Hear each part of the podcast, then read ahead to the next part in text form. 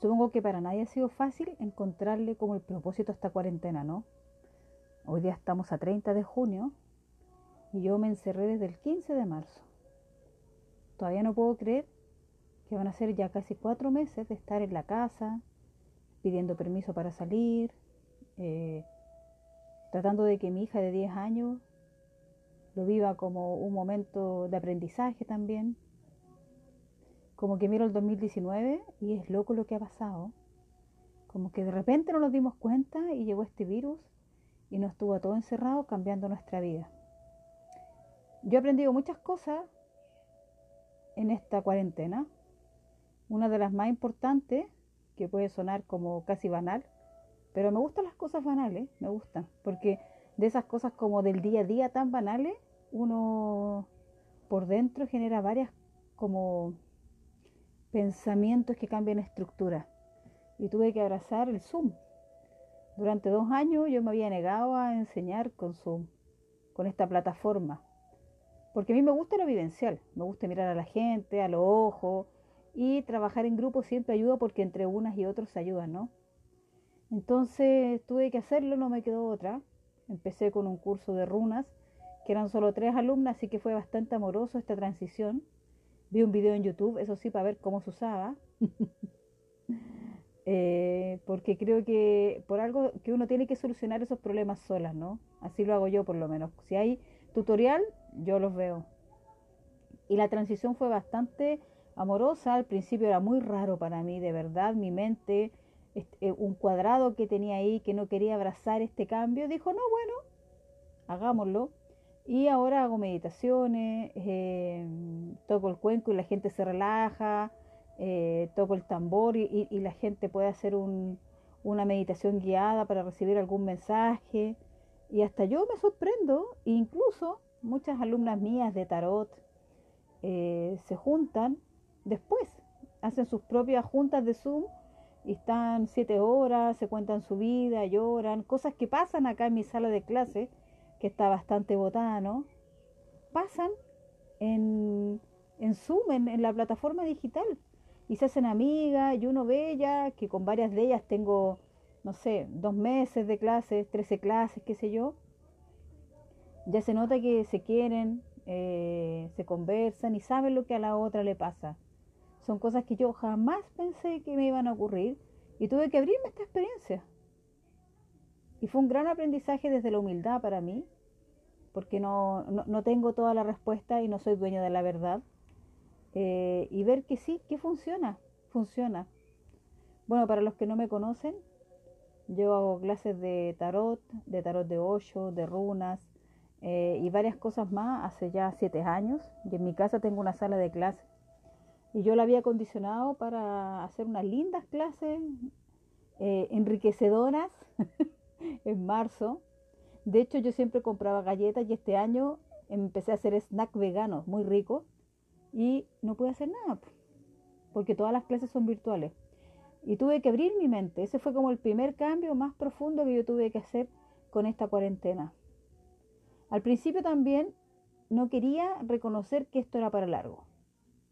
Me acuerdo cuando todavía hacía calor eh, y todavía no estábamos en cuarentena, eh, en estas cuarentenas totales, ¿no?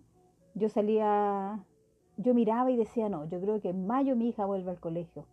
Y después tuve que aceptar que no, que íbamos a estar mucho tiempo encerrados. Y yo no quería pensar que íbamos a estar en julio ni agosto, me resistía, me resistía con todo mi corazón. No quería porque lo encontraba terrible. ¿cómo vamos a estar encerrados? Eh, me preocupaba por mi hija, pucha, pobrecita, que tiene amistades en el colegio, su vida social, porque uno como adulto puede aguantar, ¿no? Hasta que fui haciendo un trabajo como de, de mirarme, de qué estructura estaba ahí tomando, y en el fondo, esta cosa que siempre digo yo en broma de maestra ascendida de cartón, porque de qué me servía tanto trabajo interno, tanta cosa de, sanar la niña interna, de mirar mi sombra, de estudiar, de aprender, si, no era, si me seguía resistiendo al cambio, no quería aceptarlo. Y no quería aceptarlo eh, porque pensaba que era algo negativo. Ahora, por supuesto que para muchas personas es algo negativo, ¿no? Porque están pasando hambre, no tienen dinero. Eh, yo he conocido familias que no, familias que uno por fuera podría pensar que no son pobres, que sí están pasando necesidades como de comer. Cosas increíbles que uno jamás imaginó. Pero este despertar espiritual que ha traído la, esta cuarentena, ¿no? Ha hecho que todas y todos veamos que sí, la pobreza en Chile por lo menos, sí existe, que se tapaba con estos trabajos esporádicos, que nosotros, que muchos chilenas y chilenos lo conocemos como los coleros, que se ponen detrás de la cola de la feria. La gente que vendía helados, Super 8, todas esas cosas, ellos, claro, o estacionaban autos, ellos ganaban sus monedas para vivir en el día a día, pero ahora que no pueden, la pobreza se mostró y duele, ¿no? También como la muerte, porque la muerte siempre ha existido y todos los días se mueren personas de distintas edades, desde guagua hasta viejito y viejita. Entonces esta cuarentena nos ha traído este despertar tan brusco, ¿no? Como decir, chuta, era verdad que en Chile había, hay gente pobre. Y chuta, es verdad que la muerte es la eterna compañera. Está ahí, enseñándonos. Porque en Chile es un tabú la muerte, ¿no? Que lo podría dejar para un tema de otro podcast. Si es que me animo a seguir. Entonces, para mí ahora que estamos a 30 de junio, la vida se ha hecho bastante amorosa. Me gusta lo que ha pasado en mi vida. Eh, yo tengo una buena convivencia en mi hogar. Tengo un hombre que me tiene paciencia, un compañero de camino. Eh, mi hija un sol, así que soy una bendecida. Tengo buenos vecinos. Eh, y, aproveché de rebajar todos los costos de, de, de mis cursos a la mitad. Y se ha inscrito mucha gente y creo que hay mucha gente viéndolo desde un lado, de, un lado desde el crecimiento personal, que está estudiando cosas que si no fuera por la cuarentena jamás lo habría hecho. Personalmente jamás habría hecho un curso el sábado en la tarde porque el sábado lo dejaba para estar con mi familia para hacer actividades como entretenida, ya que mi hija estaba sin colegio. Pero ahora estoy haciendo clases los sábados con bastante buenos resultados, porque como no podemos salir a ningún lugar, y aparte en Chile invierno, no hay ningún problema. Así que esta cuarentena ha sido una, una plataforma que me ha permitido a mí personalmente abrir mi conciencia mucho más y decir, a ver, ¿eres de verdad una persona que está al servicio de la conciencia, de verdad eres capaz de aceptar de corazón, sin chistar, lo que está pasando? ¿O al final eres de cartón? Eso, todas esas cosas me han pasado y supongo que el tiempo nos va a demostrar qué cambio interno va a pasar en cada una de nosotros, en cada uno de nosotros en esta cuarentena. Yo sé que hay gente que está sufriendo mucho, hay gente que se dio cuenta que su vida de antes no le gustaba, que su relación no le gustaba, que su trabajo le carga, lo odia. Pero así el despertar de la conciencia, ¿no? Duele, duele mirarse. Y hoy día vi en mis recuerdos de Facebook que el año pasado eh, subí como, como una como una recomendación del eclipse. ¿Se acuerda que el eclipse estaba por estos días? El eclipse que vivimos en Chile, este total. Y me acuerdo que mucha gente estaba asustando. Y había mucha gente asustada, pensando que era como casi como el fin del mundo, ¿no? Hemos tenido tantos fines de mundo, pensándolo bien. Entonces yo leí lo que escribí, que está en mi recuerdo de Facebook, un día de hoy, 30 de junio, y dice que, y yo escribí desde así como, desde la guata, como casi todo lo que hago yo, porque yo no soy muy mental en general, desde pequeña que soy más bien intuitiva, eh, escribí que, era un momento donde iban a aparecer todas las oscuridades y que la persona que fuera como más mental o menos, que, que no le gustara abrazar los cambios, eran los que más iban a sufrir. Algo así escribí ahora que lo recuerdo. Y hoy día cuando lo leí dije, chuta, la chunté, soy seca. Porque en el fondo eso es lo que ha pasado han salido oscuridades de cada una y cada uno de nosotros. Y si yo soy más mental, soy, me cuesta conectarme con mis emociones, ando buscando explicaciones solo racionales, no me gustan los cambios, me ponen de mal genio, porque tengo miedo, porque el control me da seguridad. claro que son las personas que en este momento pueden estar con más complicaciones, ¿no es cierto? Porque la vida nos está demostrando que no existe el futuro, cosa que le digo hace rato, ¿no? Yo siempre le, hago broma a la gente que hizo un listado de cosas a fin de año, el año nuevo, del 2019 al 2020, para que vean que el futuro no existe. Ese listado tuvieron que votarlo. O las personas que hicieron vuelta a la manzana con la maleta para viajar este año. Incluso hay gente que compró pasajes que iba a viajar en, iba a viajar en vacaciones de invierno y en las vacaciones que nos dan en Chile para, el, para las fiestas patrias. El futuro no existe, ¿no es cierto? Qué increíble eso. Igual me pone contenta que la gente lo pueda vivir. Y también como esa vez que el eclipse, están saliendo la oscuridad de aquello mío que no quiero ver. Entonces hay personas que eso que no pueden ver, que sufren, eh, lo tiran hacia afuera. Cosa que vemos en las redes sociales. En las redes sociales está la gente ahí rabiando y apuntando al otro con el dedo. Yo le, digo los guerreros de escritorio o los guerreros del baño, ¿no? La gente que va, al baño del celular y desde ahí le echa la culpa, es que tú eres inconsciente, es que tú no te das cuenta y se ponen a defender a políticos que no les interesamos, porque de verdad no les interesamos. Por lo menos yo así les veo el corazón. Y está otra persona, estamos los otros, que un poquito lo logramos y a veces no, miramos eso que nos pasa en nuestro interior. Que el otro es mi espejo, ¿no? La otra es mi espejo. En el otro, en la otra yo me miro. Y si tengo la, la amplitud de corazón, puedo hacer esa reflexión y, preguntarme por qué esta persona me causa esto. ¿Qué me está pasando? ¿Por qué me enojo? ¿Por qué me da rabia su actitud? ¿Por qué no lo, por qué no lo soporto? ¿No es cierto? Bueno, todo eso ha hecho esta cuarentena. Todo esto ha hecho la cuarentena. Y en mí ha producido, yo personalmente a nivel interno he tenido muchos cambios que me han llevado a estar mucho más contenta, mucho más agradecida. Y si tengo que estar tres meses más encerrada, bueno, así sea, he aprendido mucho. Eh, he limpiado unos muebles que no limpiaba hace mucho tiempo también. He podido reírme más de mí misma, la verdad. He andado más risueña. Me gusta que la gente también esté, enganche con eso, enganche con mi risa. Y quizás alguien está triste y de repente ve las cosas que yo subo a las redes sociales que son chistosas y con una sonrisa cambia ese ceño fruncido, ¿no?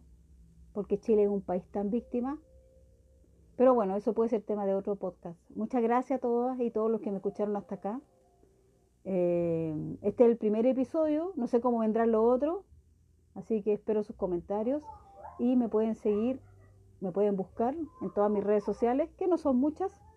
Twitter no, porque no me gusta el odio. Como Claudia Corazón Feliz. Un abrazo.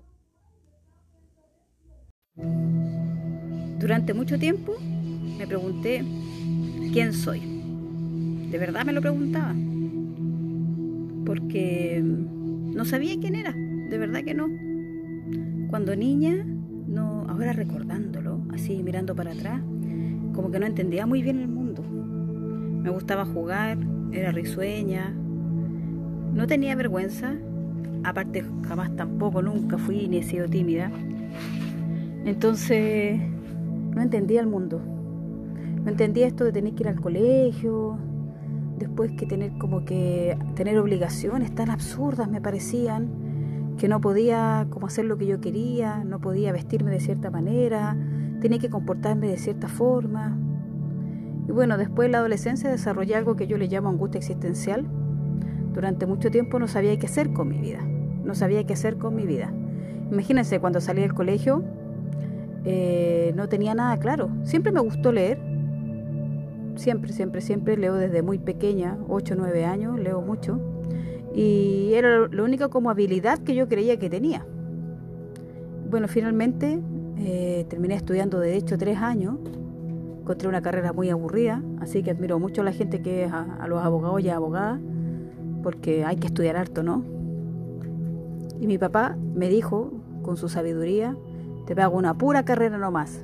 y así terminé estudiando secretariado Manpower. Estoy hablando de hace harto años ya, 95 quizá, 1995. Y ahí comencé a trabajar. Pero tampoco era eso, tampoco era eso, tampoco era secretaria. Yo no me definía como secretaria.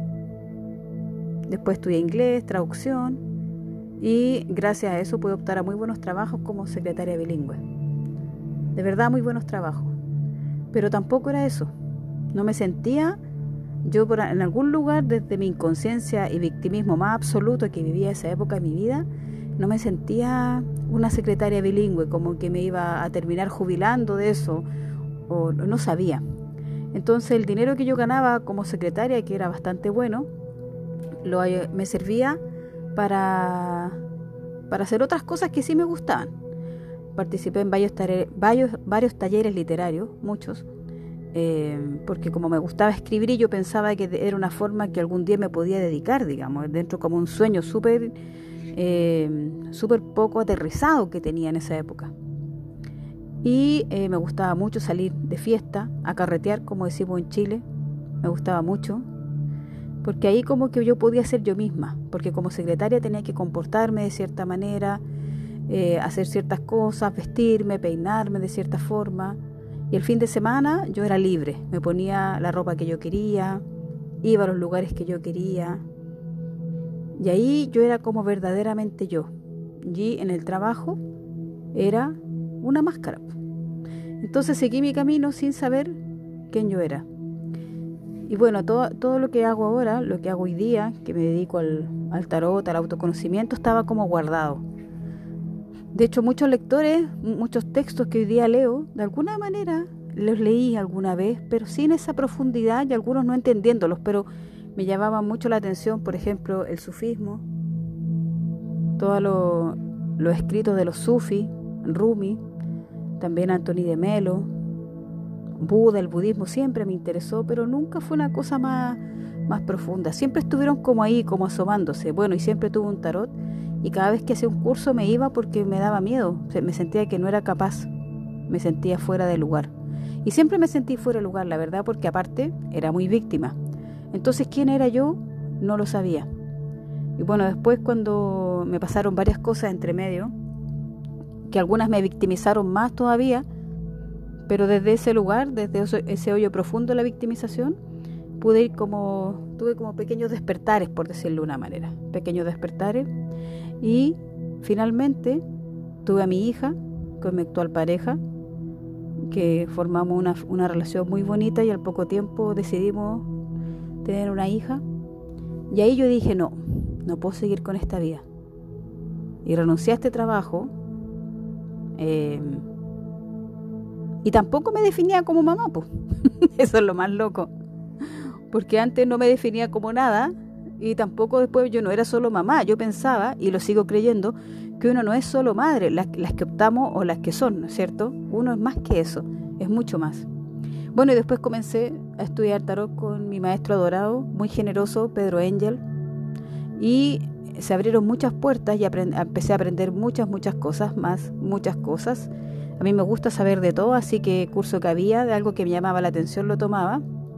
Entonces empecé a llamarme un tiempo por una cosa como de marketing más que nada, tarotista. Como una cosa de marketing, porque yo tampoco me consideraba a mí misma una tarotista. Y si usted está escuchando hasta este momento puede pensar, ¡ay, qué, qué enrollada, ¿no? sí, lo soy. Lo he aceptado. Porque yo decía, soy más que una mamá, soy más que una tarotista, soy más, aquí hay algo más, hay algo más, hay algo más. Siempre yo buscando, buscando, buscando. Y como empezamos los buscadores y las buscadoras, siempre de fuera, ¿no? Y lo que está buscado, lo que se busca siempre está dentro. Cosa que uno después entiende. Bueno, y comencé a hacer otro curso con otra maestra dorada que adoro con todo mi corazón, que es María Malejeria. Ella tiene un diplomado de técnicas ancestrales de sanación donde enseña muchas cosas y trabajamos mucho con los animales de poder. Nos convertimos en practicantes chamanismo, pero el primer paso es autoconocernos. Y ahí yo empecé a, y ahí yo dije, quiero saber quién soy, porque no lo sé. Y estuve mucho tiempo en eso, porque me empecé a dar cuenta de lo siguiente. Primero uno nace como un niño una niña, sin ningún miedo, temor, ni creencia limitante, ¿no? Nacimos así creyendo que somos amor, aunque, aunque quizá nos abandonaron o, no, no fue un embarazo deseado, como muchos, no crean que son pocos, son muchos. Entonces, uno ve las fotos de los niños chicos, de las niñas, de menos de tres años, cuatro años, y ellos muestran los dibujos, se sacan fotos con la cara que ponen, porque no hay dentro de ellos una creencia negativa hacia su persona. Entonces, si tú le preguntas quiénes son, y si lo puedes hacer, hazlo, ¿y quién eres tú? No les va a interesar la respuesta. Porque el ser humano, la mente humana necesita ponernos categorías. Yo soy profesora, eh, soy, no sé, soy tarotista, soy riquista, soy diabética, soy mamá soltera, soy papá soltero, soy viuda, eh, soy enfermera. Eso es la mente humana, ¿no? Porque ya sabemos que cuando nos morimos no nos llevamos nada de esas etiquetas. Entonces las niñas y los niños no les interesan esas etiquetas, no les interesan. ¿Para qué sirven? Probablemente te pueden preguntar. Y eso somos nosotras y nosotros, pues. eso está en nosotros y eso hay que ir a buscar. Y eso es lo que yo fui a buscar todos estos años. Y ahora que tengo 47, ya sé quién soy. Ya esa pregunta, o lo supongo en realidad, ya sé quién soy. Creo que esa pregunta ya está, esa pregunta me tiene en paz, porque la respuesta la tengo. Y la respuesta es que soy un alma infinita. Soy un alma infinita llena de amor y eso es lo que soy. Y no solo yo, todas y todos ustedes que me escuchan. Somos eso, un alma infinita, llena de amor, que estamos viviendo una experiencia humana, que quizás desde la mente humana, desde la mente humana tan limitada, uno le dice que es algo bueno, que es algo malo, pero para la mente todo es perfecto. Entonces la invitación del crecimiento personal, del autoconocimiento, de la autoobservación, es sacarnos todas esas máscaras que nos fuimos poniendo en la vida. Quizás estudié una carrera y estudié mucho y, tengo muchos títulos, porque esa es mi máscara. Y está bien. Quizás no estudié nada y soy un artista que vive solo del corazón y no tiene nada de académico. Y esa es tu máscara. Y está bien. Pero las máscaras son cárceles. Y todos y todas la tenemos, no crean que no. Y no hay nada de malo en ello. Porque ver la vida como algo bueno y algo malo nos limita. Nos limita. Porque a veces algo que pensamos que era una maldición, nos damos cuenta que al final fue una bendición después de pasar por el lado oscuro del alma, como dice el tarot. Entonces date cuenta, abre los ojos y lo que tú eres hoy día, escucha cómo te defines, no eres eso. Eso te lo dijeron o tuviste que hacértelo. La sociedad te obligó, pero eres mucho más que eso. Eres muchísimo más que eso. Eres la sonrisa que le das a alguien que está amargado. Eres el cariño que le hace a un perrito que está en la calle muerto de miedo o que lo rescatas. Eres esa sensación cuando estás de vacaciones y miras la naturaleza y te sientes lleno de paz y amor profundo en tu alma. Somos mucho más. Así que tal como yo que tuve todo este tiempo buscando quién soy. Fue una búsqueda dolorosa, sí, llena de victimización, también, porque es parte de mi vida, soy una maestra de victimización, pero finalmente desde lo profundo de mi corazón sé que soy una alma infinita y que lo que me defina, lo que me defina, no alcanza, no alcanza. Y lo hago extensivo a todas y todos, somos un alma infinita. Eso es lo que somos, eso es lo que soy.